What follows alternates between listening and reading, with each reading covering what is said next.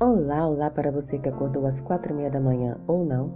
Hoje é domingo, dia 15 de novembro de 2020. O título da nossa lição de hoje é A Imagem de Deus. De acordo com Gênesis capítulo 1, versículos 26 e 27 e capítulo 5, versículos de 1 a 3, como Deus criou originalmente a humanidade e o que aconteceu com ela após o pecado. A expressão imagem de Deus tem fascinado os intérpretes da Bíblia há séculos. O que é essa imagem na qual os primeiros humanos foram criados?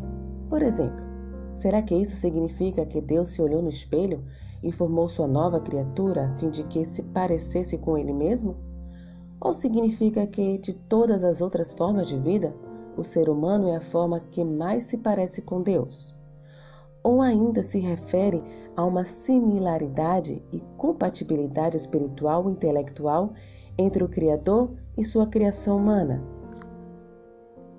As Escrituras não dão uma explicação precisa acerca dessa expressão, embora os estudiosos tenham derivado das Escrituras muitas interpretações possíveis. Contudo, podemos ver que, depois do pecado, essa imagem foi alterada, razão pela qual a escritora Ellen White escreveu que o objetivo da educação é restaurar no homem a imagem de seu Criador.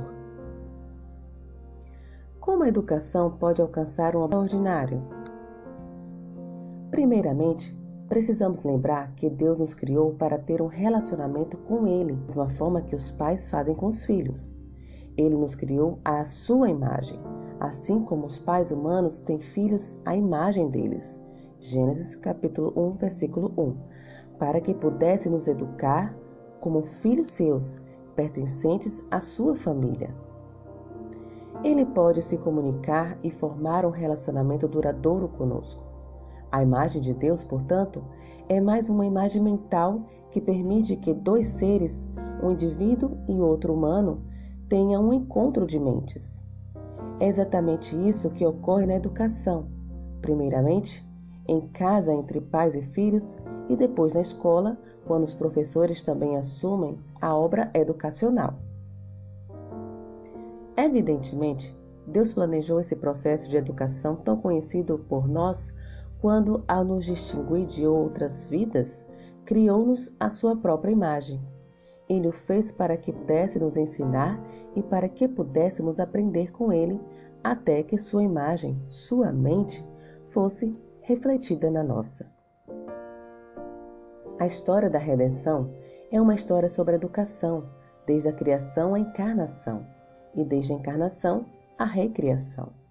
Deus é um mestre e o céu é uma escola para todos os tempos. Quais são as implicações desse pensamento para o nosso compromisso com a educação cristã em casa, na igreja, na escola, na universidade e ao longo da nossa vida? Com esta reflexão, finalizo a lição de hoje. Que o Senhor te abençoe. Um bom dia.